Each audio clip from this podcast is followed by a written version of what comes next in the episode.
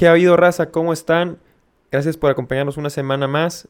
Yo soy Jaro Navarro, aquí como siempre está Santiago. Hola, ¿cómo están todos? Y nos acompaña esta semana nuestro compañero eh, de coach, amigo y súper especialista en Green Bay, Armando Menchaca. ¿Cómo estás, Armando? ¿Qué tal? Mucho gusto. Muchas gracias por invitarme. No, gracias por venir. Eh, gracias por escucharnos una semana más.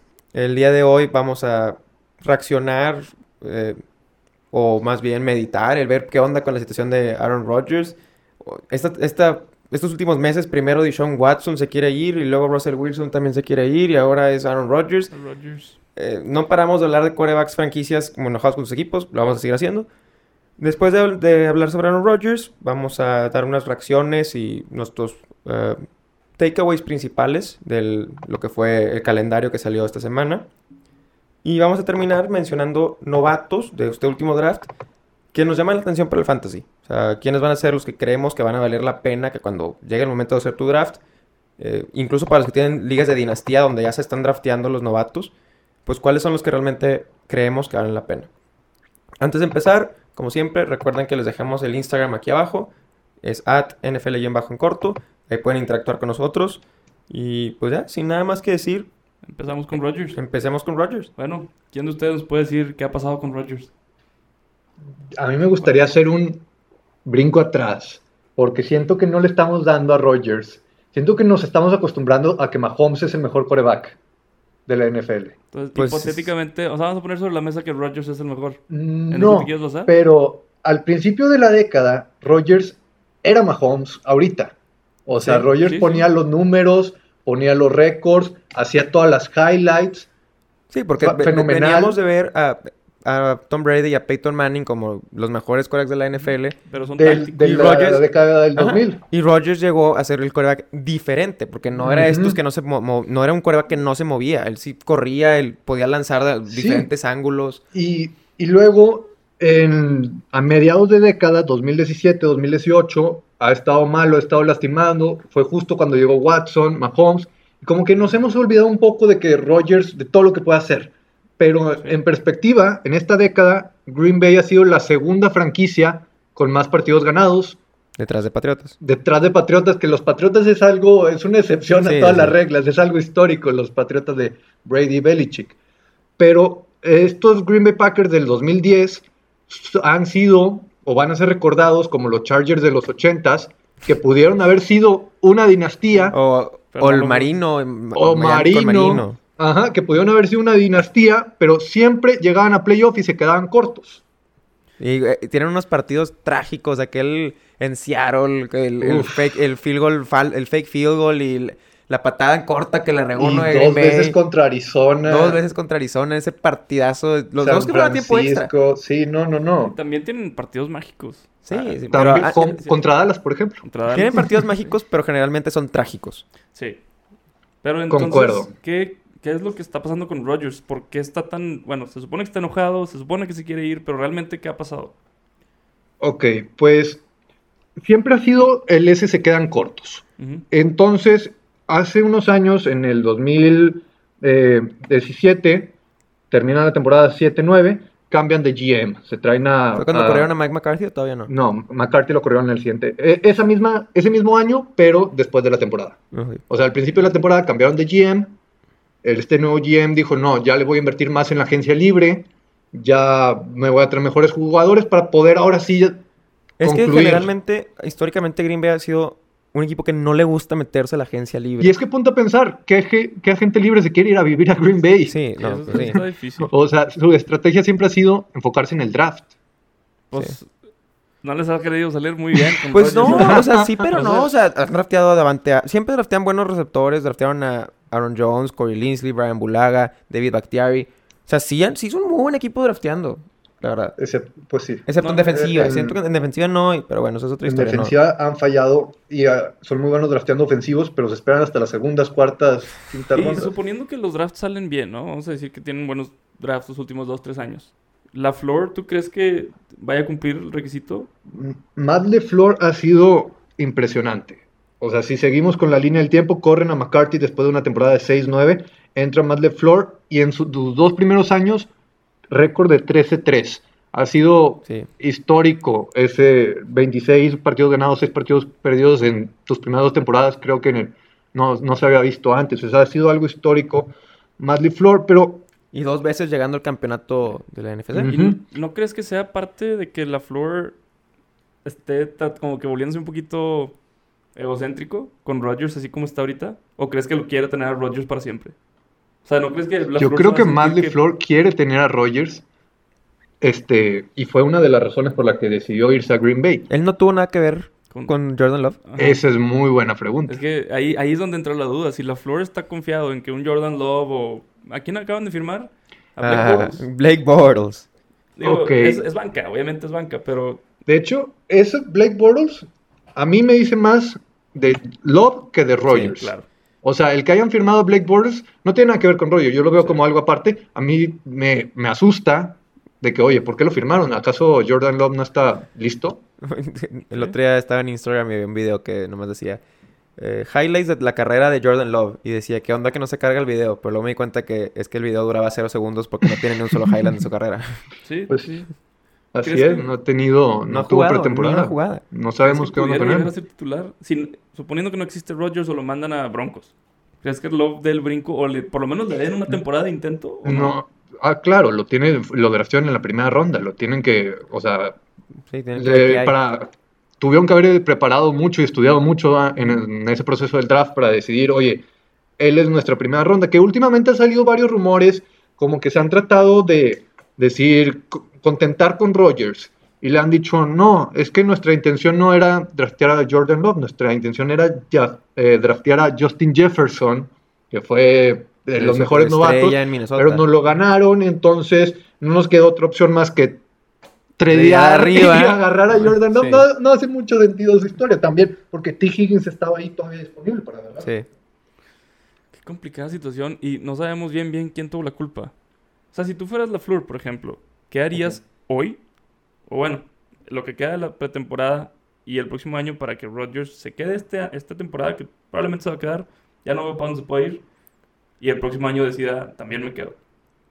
O sea, es- es- es- Híjoles, está complicado. está, está en, en una posición muy complicada Matt LeFleur y lo más complicado es que hay un rumor que dice que Rodgers eh, solamente se va a quedar si despiden a Al Brian GM. Al GM. a Sí, por Brian eso te pregunto de la Flor, el GM lo van a correr. Ya. La cosa, No. la cosa con Green Bay es que es un caso muy particular Mm. porque ellos no es el único equipo, la única franquicia que no tiene dueño. Sí. Ujú. tiene mesa directiva. Entonces, lo que está haciendo, por ejemplo, J.J. Watt, cuando se salió de Houston, él fue a hablar con el dueño, le dijo, oye, yo ya he hecho grandes cosas por esta ciudad, no quiero pelearme contigo, no quiero pelearme con el equipo, déjame ir. Y llegaron a un acuerdo pacífico, pero con un coreback es una situación muy, muy distinta. Por ejemplo, Deshaun Watson, mismo dueño, mismo Russell equipo Wilson también. no los dejan ir. Y, y la situación es esa con Green Bay, que Aaron Rodgers al decir yo solo me quedo si corren al GM, está escalando la situación fuera del control del head coach, fuera del control del GM, le está llevando hasta la mesa directiva, que en este caso no es un dueño que tenga que tomar las decisiones, Sí. Un montón Sí, de gente. lo hace más complicado. Lo complica mucho más. A mí me risa la historia de- que el último clavo en el ataúd, dice el rumor, fue que un día después de haber dicho cosas buenas de Jake Kummerow, un receptor que Uf. yo ni no recuerdo haberlo visto en la cancha ninguna vez, pero que dijo cosas buenas de él en una entrevista y que luego lo cortaron el día siguiente. Es verdad, eso fue, fue una temporada que, que Rogers dijo, sí, yo creo que Kumero puede ser el número 2 a Davante Adams, porque eh, se deshicieron de todos sus receptores. Él quería que Jordi Nelson siguiera, lo cortaron. Él quería que Randall Cobb siguiera, Y lo, lo lo dejaron cortaron. Dijo, Kumero, él puede ser, lo Sí. cortaron. Y no le han traído a nadie que sea ese número 2. Han drafteado en las sexta rondas a Marquis Valdez, Y Scatlin y Allen Lazard. Este año no agarraron a nadie. El Eh, primer es lo que no Sí, este año draftearon a, a Mari Rogers A en Mari la Rogers cuarta de ronda. Clemson. Que yo creo que yo creo que era lo que les hacía falta, un, Ujú, un alguien para, para el slot. Este año había muchos receptores, digo, ya lo hemos platicado, pero había muchos receptores de ese estilo en este draft. Entonces en la Ajá. cuarta ronda puedes conseguir a alguien que A mí Sí. lo que también, o sea, hay que recordar, en la agencia libre había muchísimos receptores y te metes a cualquier página que hacían el ejercicio de vamos a predecir a dónde van los agentes libres, el 99% de las páginas decía Will Fuller se va a ir a, a Green Bay. ¿Por qué? Porque estuvo siempre el rumor de que Green Bay está buscando tradear por él antes de, de la fecha límite, ahora ser Sí. agente libre, que no va a estar tan caro por las suspensiones, lesiones. Y no hubo ningún tweet de Adam Schefter de están en negociaciones los Packers con Will Ningún Fuller. interés, no. ¿No? Lo, lo único que hizo Green Bay en la agencia libre fue firmar de nuevo a Aaron Jones, que Dejar, fue, sí. es, fue, fue sorpresivo porque Sí, el año no pasado draftearon a Jordan Love en la primera ronda y en la segunda draftearon a, a Dillon, AJ Dillon. a AJ Dillon, con un, corre- un corredor porque se esperaba que perdieran a, a los, a Williams y a Aaron Jones. Jamal Williams sí se fue a Detroit. Y, y ahora firman de nuevo a Aaron Jones, que encantado es un excelente jugador. Sin embargo, te pones a cuestionar cuál fue su estrategia del draft Sí. en el 2020, porque Porque aparte dejaron ir a Corey Linsley. aparte, Entonces, O sea, ¿qué- bueno, ¿cuáles son tus bueno, En el, en el 2020 usaste tus primeros dos picks en dos jugadores que en su segundo año no van a ser titulares. todavía, que en su segundo año todavía no son titulares. Ajá. ¿Qué opinas de Corey Linsley? Me- me- más o menos quisiste decir algo. Sí, Corey Linsley, eh, sí, sí querían que se quedara, pero es el centro mejor pagado de la historia. O sea, Bueno, eso sí. no tenían cómo igualarle no lo había que le ofrecieron en los Chargers. Pero J- había rumores de que JJ Watt consideraba irse a Green Bay porque pues ahí jugó la universidad en Wisconsin, no fueron por él. Entonces, la verdad, sí es muy cuestionable la estrategia de, de agencia libre y de draft. de En, estas últimas temporadas. Y lo, y lo sumas a las derrotas que han tenido en postemporada en los últimos años, sí me, sí me imagino y sí entiendo porque Aaron Rodgers ya está medio que, oye, llevo 10 años jugando espectacularmente y nomás tengo un Super Bowl para mostrarlo. No, y además, Voy a hacer otro, voy a hacer otro Drew Brees. Voy a tener todos los récords, me voy a retirar con todos los récords, pero más con una, con un, uno Sí. Super Bowl. Es que además está viendo que Brady dijo, ya me voy, y quedó campeón del Super Bowl. Y también y lo mismo que vimos con Peyton Manning en su momento. Manning, Hay muchos equipos que están listos para recibir un coreback del calibre de Rodgers y llegar al Super Bowl. Es más, Sí, no.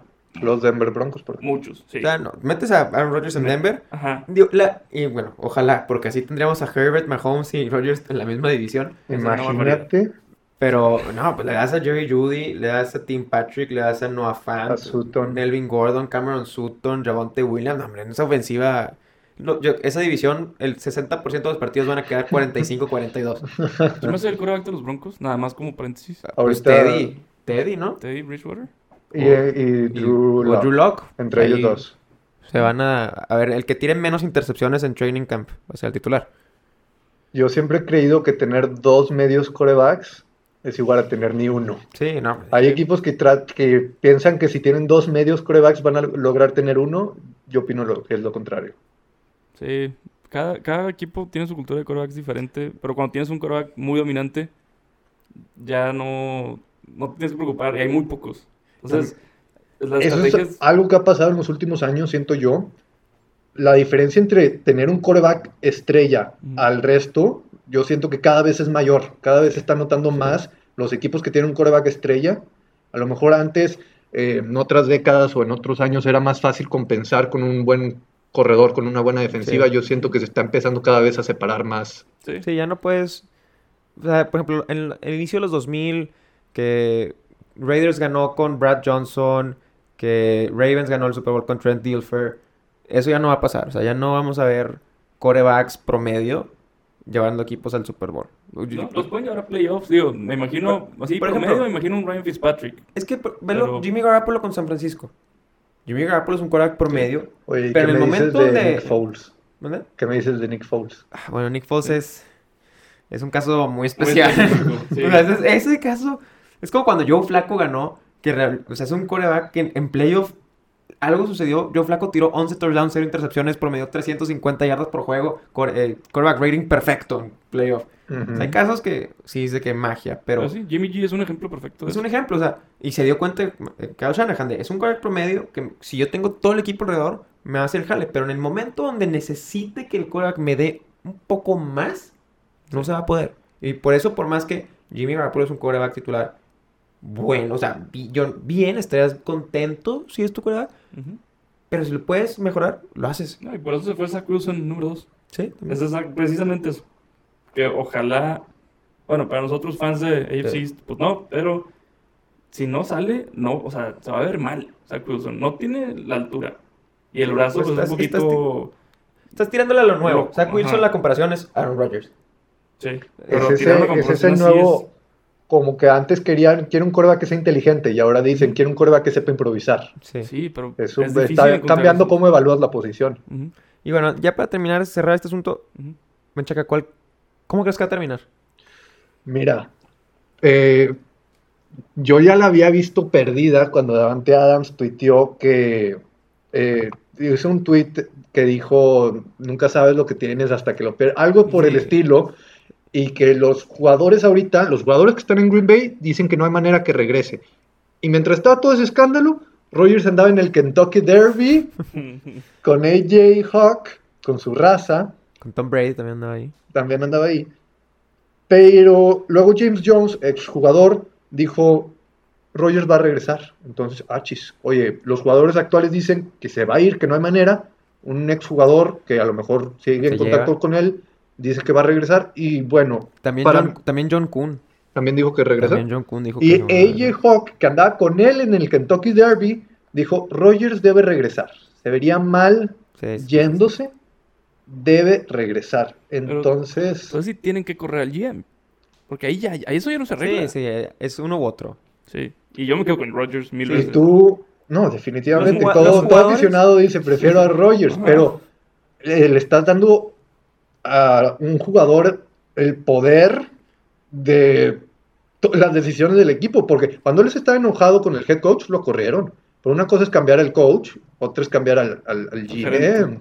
Mira, Pero- los jugadores tienen orgullo, los jugadores tienen ego. Yo Entonces- creo que Rogers tiene eh, un Mira, ego grande, pero se lo merece, Checa, Si justificado. Aaron Rodgers ni, ni habla con su familia.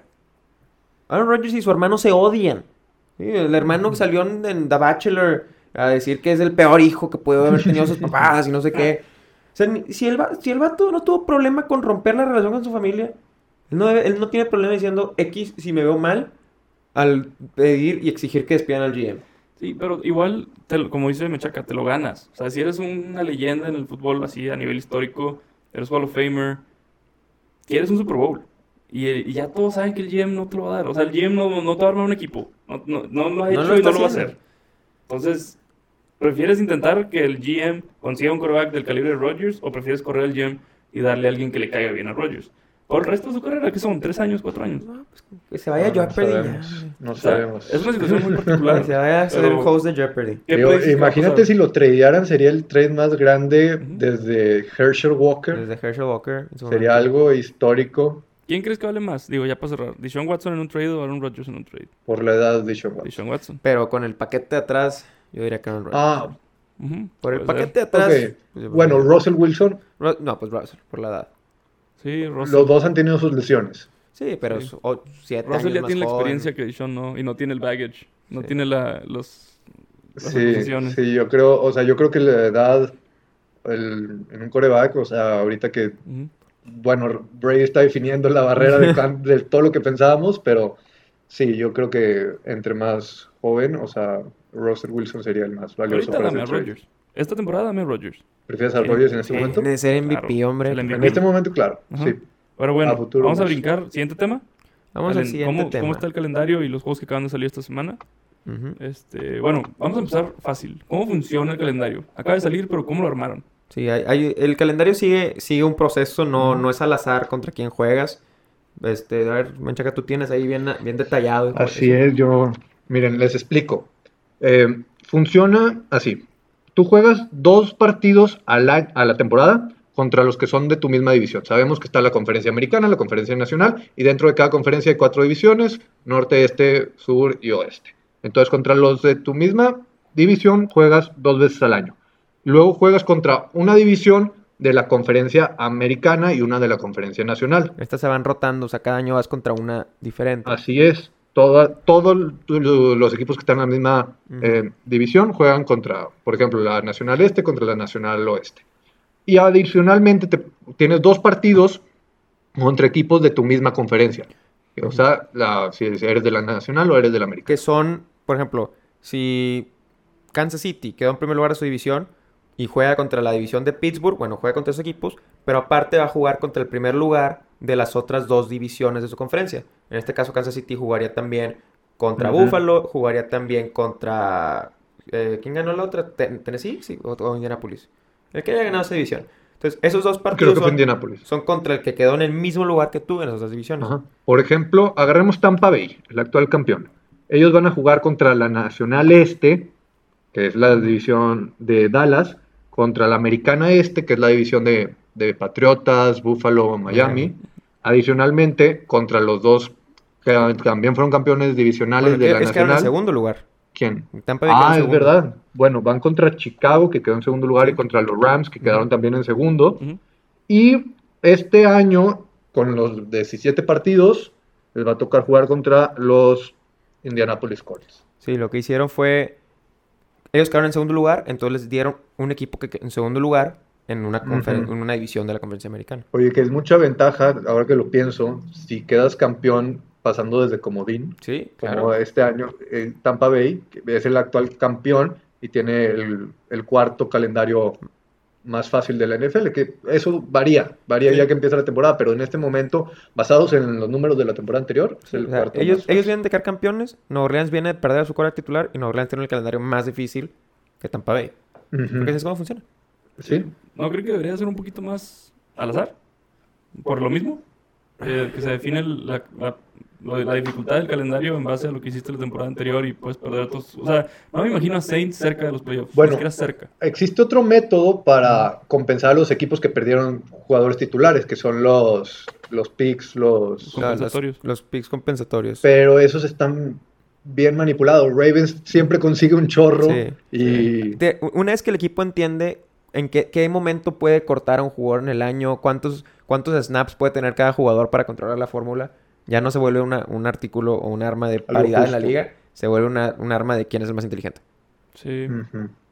Eh, pero bueno, regresando al calendario, yo lo que me fijo cuando sale el calendario es qué equipos tienen el inicio de la temporada más fácil y qué equipos lo tienen más difícil. Porque no me importa qué equipo eres.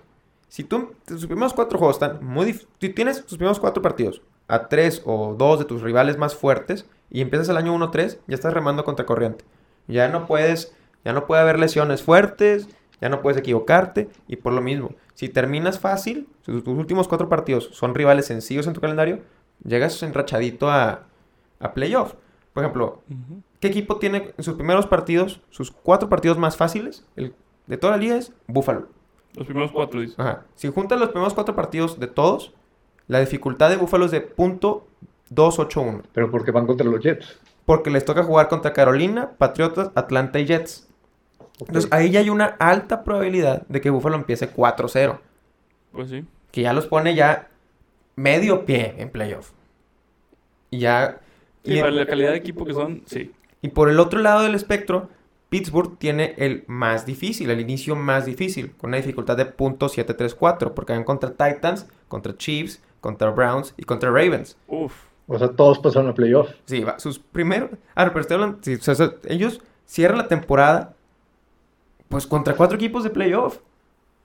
Ahí, ahí te encargo cómo, en, cómo llegan. Inicia, eh, esos, No, son los esto, es lo que, esto es lo que terminan, perdón, no sé si dije... esos son los últimos Sí, cuatro. los últimos cuatro. El otro lado del espectro, alguien que termina con cuatro muy difíciles, pues en este caso, como digo, es Steelers. Y una duda que probablemente tendrían los fans. Los de la misma división de Steelers, Browns, Ravens y Cincinnati, ¿tendrían los mismos juegos? No en el mismo orden, pero los mismos juegos, ¿o no? Mm, Tienen todos menos tres juegos iguales.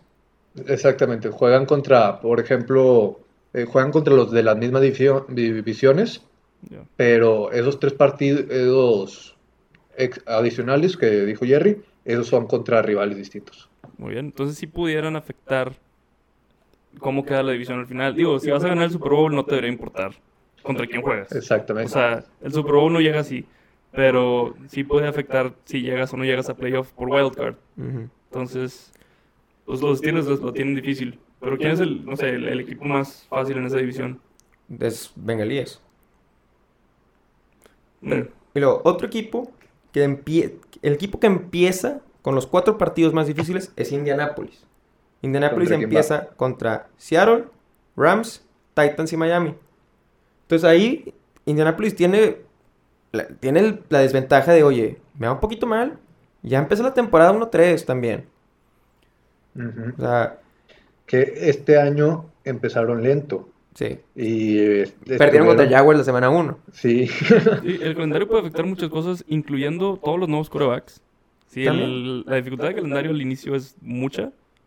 Y el titular no rinde. O sea, no te da tu, tu 4-0 o tu 3-1. El, el rookie va a estar ahí li- listo y los fans lo van a creer. Entonces, Ujú. sí, sí puede afectar muchas cosas el calendario, por eso lo tomamos en cuenta. Pero, o sea, al final del día, si tu equipo es fuerte, al final no les importa. Eh, para, a tu punto, lo acabas de decir. Ujú. También me gusta fijarme en la semana 1. los partidos que ponen en la semana 1 porque es la única semana donde más o menos tienes garantizado, ya sabes cuál es el storyline del partido. Antes de que lleguen las lesiones, antes de que haya algún trade o no, que un equipo empiece mal.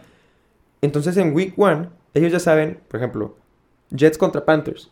El regreso de Sam Darnold contra, contra su ex equipo. Pones ese partido en la semana 5 y ya no me interesa porque los Jets, los Jets van 0-4. Ya no me importa el partido. Lo pones en Week 1. Esa semana sí, sí me pongo a ver un ratito qué onda si Sam Darnold puede ganarle a su ex equipo. También me fijo en la semana 1. Está interesante que el primer Sunday night es Chicago contra Rams. ¿Por qué nos pondrían a Andy Dalton en el primer Sunday night de la temporada? Nadie quiere ver eso. Pero no sé si es la NFL dándole un mensajito ahí, un empujoncito a Chicago de, oye, vas a estar en televisión nacional. Este, empiezas mal y ya quiero ver la presión de Matt Nagy de para la tercera serie meter a Justin Fields. Pero en Rams está... Yo pensaba que ibas a decir la Stafford, tercera ¿no? jornada. En Ram- y bueno, y a Stafford en Sí, Rams sí, también. sí Oye, eh, sí, es el primer partido de Stafford con los Rams. Pero yo, yo lo veo así. Yo veo que es la NFL metiéndole la presión a Chicago de televisión nacional. Empezaste el primer cuarto y no moviste la bola. Oye, ¿y ¿qué este opinas de Jacksonville en Houston? Es una oportunidad para Trevor Lawrence de empezar primer partido ganando. Mira, Sí. de entrada los equipos no se me antojan nada. no, no, no es un partido que voy a ponerme a ver, pero no, no, no, pero por, lo- historias sí- sí por llaman el punto de, de Trevor Lawrence, esa es la oportunidad que tiene de ganar por cómo se Sí. predice que a estar Houston esta temporada. Sí, ojalá, ojalá llegue a jugar Watson ese partido. Nunca sabes lo que la- el comisionero, ¿cómo se dice? ¿Cómo se dice? Comisionado. Comisionado puede hacer lo que quiera. sí, lo, puede suspender, lo puede no suspender. Ya veremos. Ujú. Y el último partido que me llamó la atención es el principal. Dallas yendo a Tampa Bay. Si yo soy Dak Prescott, esto es lo peor que me pudieron haber hecho en la semana 1. O sea, yo, yo, regresando a una lesión así, quiero jugar contra una defensiva en la que no tenga que correr por mi vida, que sé que no, va- que no me va a pegar tanto. Y aparte, que no va a estar todo el mundo, todo el país, viéndome jugar mi primer partido desde mi lesión. Yo preferiría un inicio más sencillo. Oye, ponme contra, contra Filadelfia, un partido así ¿Tú crees que Tampa tiene el mejor pass rusher de la NFL? ¿Los mejores pass rushers? Yo creo que sí, o sea, en, en general, en conjunto como equipo, sí. O sea, no tienen tal vez al más por- Por, talentoso. por cómo se vieron en los playoffs de la temporada pasada. sí, digo, Shaq Barrett hace dos años fue el líder de capturas de la liga. Y que no se nos olvide, está regresando Nabu con su. Sí, regresaron todos. Su, eh, Sí, regresaron todos. sí, regresaron todos. Draftearon también en la primera ronda a otro pass rusher. Entonces, para Dak Prescott, oye, yo quería empezar un juego más empezar con un juego más cómodo. En vez me estás poniendo en el mero ojo del huracán. Pero tiene las armas para enfrentarse a esa defensiva. O Yo sea, estoy seguro. ya- Su línea ofensiva ya está de regreso. Bueno, su- van a estar de regreso en teoría. Yo voy a apostarle a que mínimo uno no llega al primer juego. Tyron Smith va a despertar Sí. con la espalda chueca un día. Algo así va a pasar. Dar un calambre. Sí, no sé. Entonces, bueno, esos son mis así takeaways de lo que fue el calendario. Son perspectivas diferentes de los juegos que puedes ver para que se te antoje más ver todos los juegos de la semana. Este, ¿Algo más que comentar? Brincamos al siguiente tema. ¿Listo? Yo creo que brincamos. Ah, entonces ahora queremos analizar más o menos los novatos y cómo van a afectar en Fantasy. Eh, son dos cosas más o menos rápidas. ¿Ustedes dos qué creen, o bueno, qué jugador tienen en mente para que llegue a ser un top 10, top 15 de su posición? O sea, titular en tu equipo de Fantasy. Uno, bueno, ¿quieres empezar tú? A mí me gusta para agarrar en esas eh, rondas medianas del draft, cuando ya todos los corredores titulares se fueron y dices, bueno, agarro un. Es el momento de agarrar un ala cerrada aquí. Bueno, no, todavía no agarres el ala cerrada. Agarra Michael Carter de los Jets. Drafteado en la segunda ronda, corredor. Va a estar en un equipo de los Jets con coreback novato que va a querer correr la bola. Y línea rejuvenecida. La línea de los Jets Va a está. Está reforzada. O sea, a- o sea, el año pasado se vio con todo y todo, se vio bien. Este año agregaron a ronda. Tucker también. este año. Ajá. Yo creo que eh, Michael Carter va a terminar siendo el corredor titular de esa ofensiva. Sí, porque y vale la ahorita, pena. ahorita el titular en papel es Tevin Coleman. Tevin Coleman se va a lesionar. Ya lo conocemos. Tevin Coleman se va a lesionar. Yo creo que Devil Coleman lo van a terminar usando más para situaciones de pase. Se va a lesionar como quiera, no te preocupes.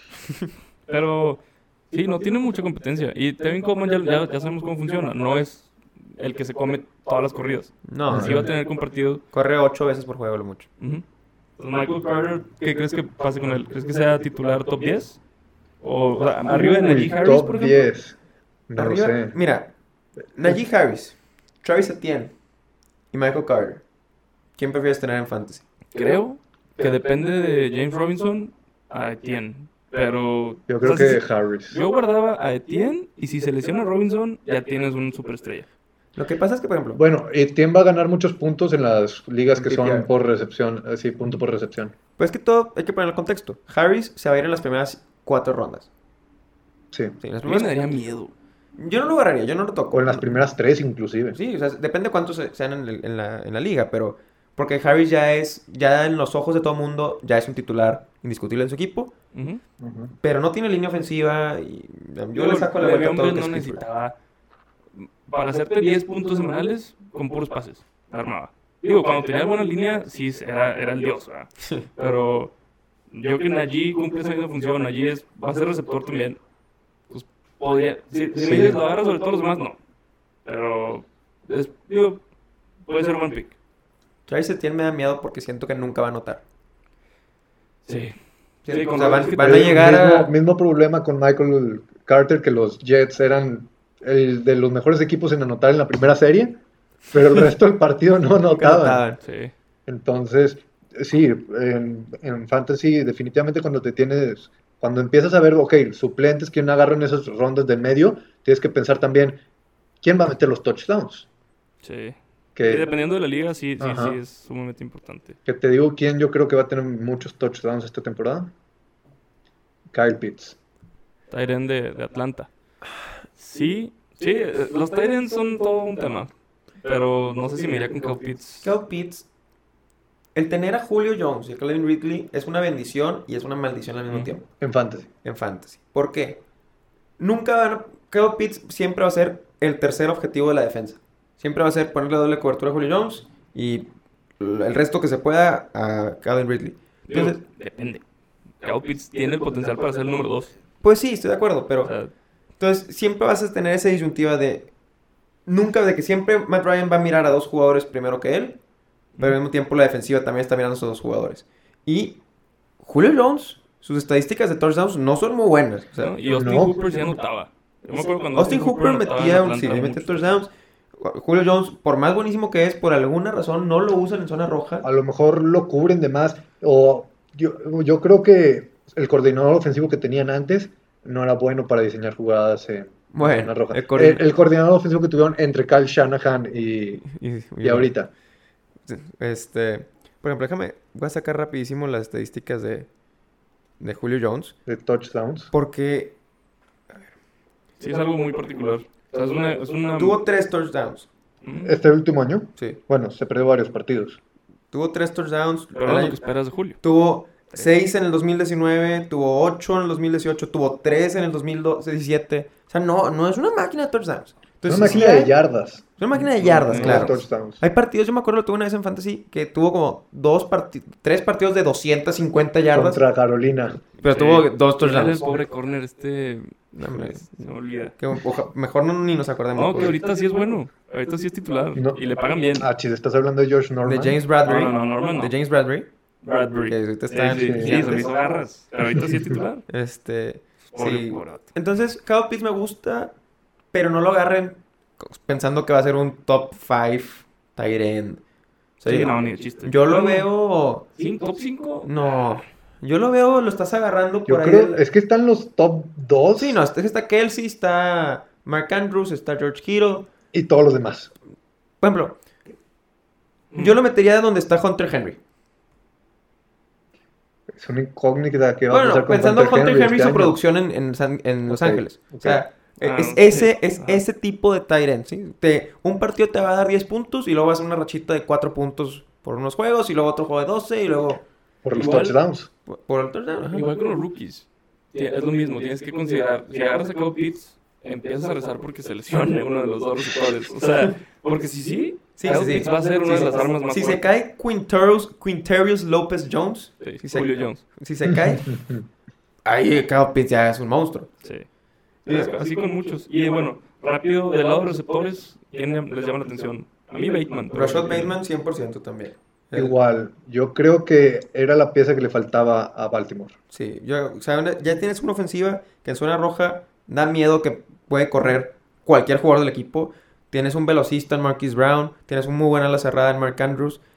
Y firmaron a Sammy Watkins, que a lo mejor el inicio de la temporada está por encima de Bateman. No le doy tres juegos a Watkins como titular, por encima. Tarde o temprano, o se van a dar cuenta que no, no es bueno, o se va a lesionar, es Sammy Watkins. Pero, sí, continúa. Entonces. Rashad Bateman va a dimensionar la ofensiva, le dar algo nuevo a Lamar Jackson. Y ahora sí las defensivas ya va a ser como que, a ver, a ver.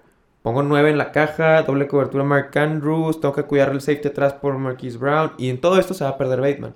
Yo creo que va a ser jugar ese rol de, de Woods en, en los Rams, que se la pasa corriendo los digs de 10, 12 yardas entre la zona larga que va a estirar Marquise Brown y la zona corta. y la de- zona corta del ala Mar- cerrada. Ujú. Ahí, ahí va a vivir. Sí, no, eh, se me hace muy buena opción. Es un buen sleeper-ish. Es buen sleeper porque no va a tener.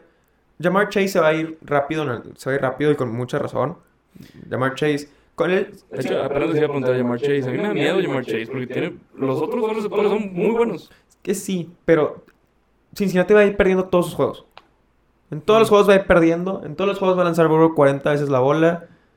¿Y qué prefieres, Tyler Boyd o Jamar Chase? No, prefiero Tyler Boyd.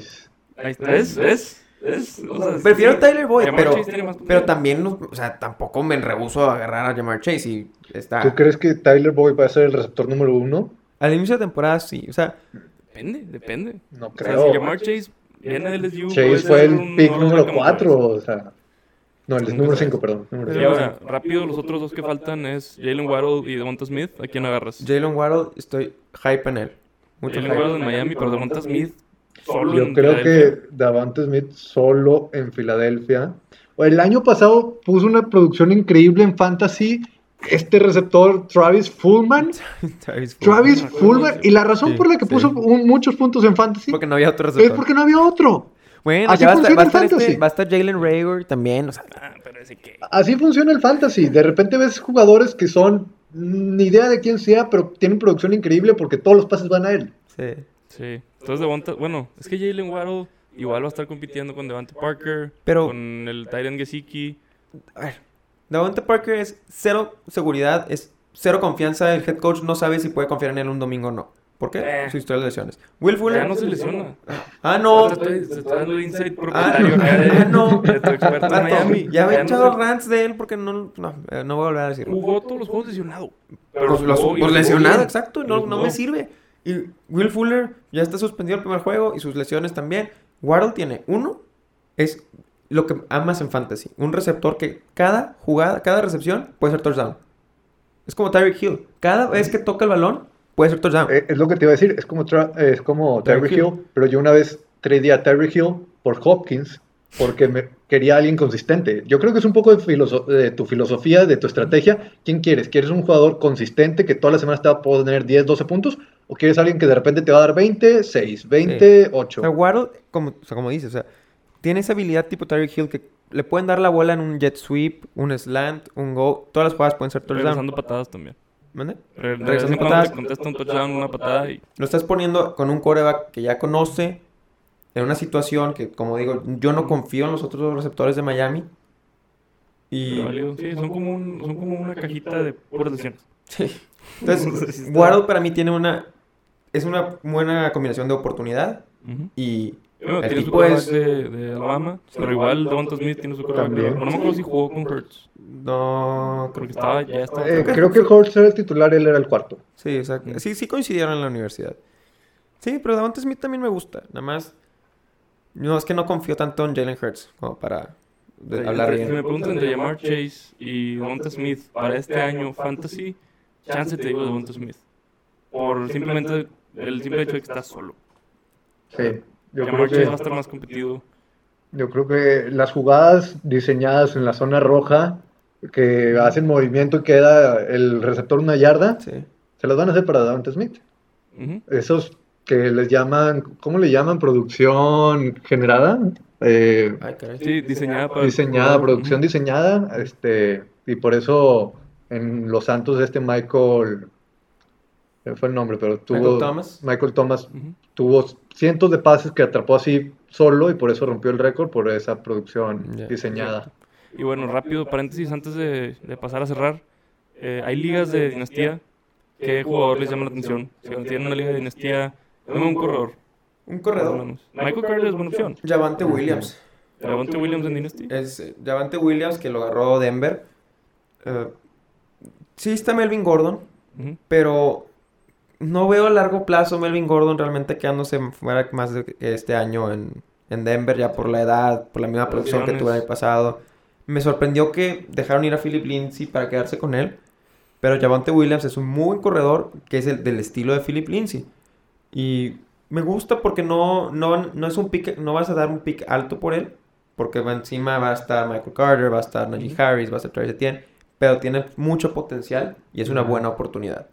¿Y de tu lado? Igual Michael Carter. O Najee Harris es el obvio, pero no sé por dónde me iría. Yo creo que me quedo con Michael Carter, me gusta. Eh, Y los dos juegan en la misma universidad.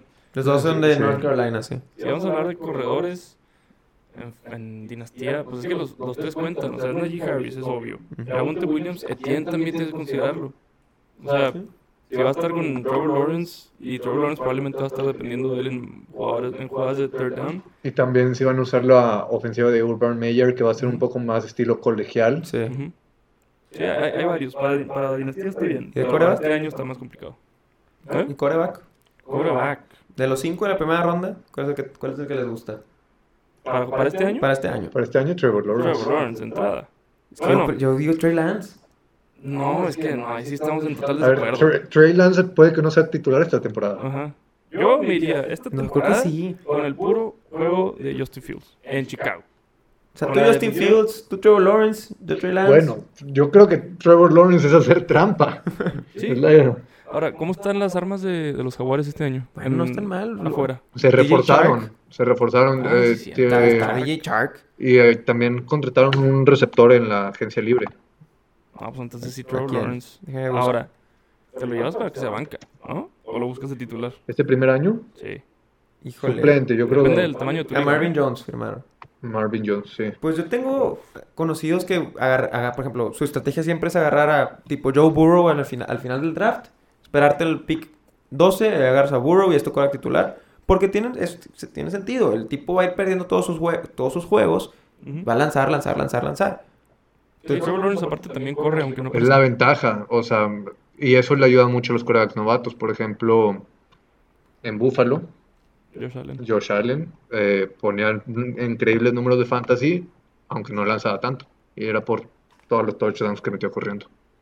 Muy bien. Ya más adelante en el tiempo les vamos a dar un poquito más de detalle en sleepers. O sea, qué receptores del draft podrían salir buenos. Eh, pero pues ya habrá que hacer un poco más de análisis a fondo. Y que ya es todo por hoy. Sí, yo creo que sí. Bueno, pues muchísimas gracias por escucharnos. Está nuestro Instagram y nuestro Twitter, NFL-en corto. ¿Algo más de comentar? No, pues muchas gracias por, por darnos el tiempo, escucharnos una semana más. Muchas gracias por venir. Hombre, Sí, muchas gracias por venir. nuevo, Muy, muchas gracias muy por bueno el invitarme. análisis de Green Bay. Este, eh, síguenos atentos en redes sociales. eh, cualquier cosa, tema que quieran que hablemos, eh, si- si quieren resolverles preguntas, estamos abiertos a todos. Eh, muchas gracias y que tengan una muy buena semana.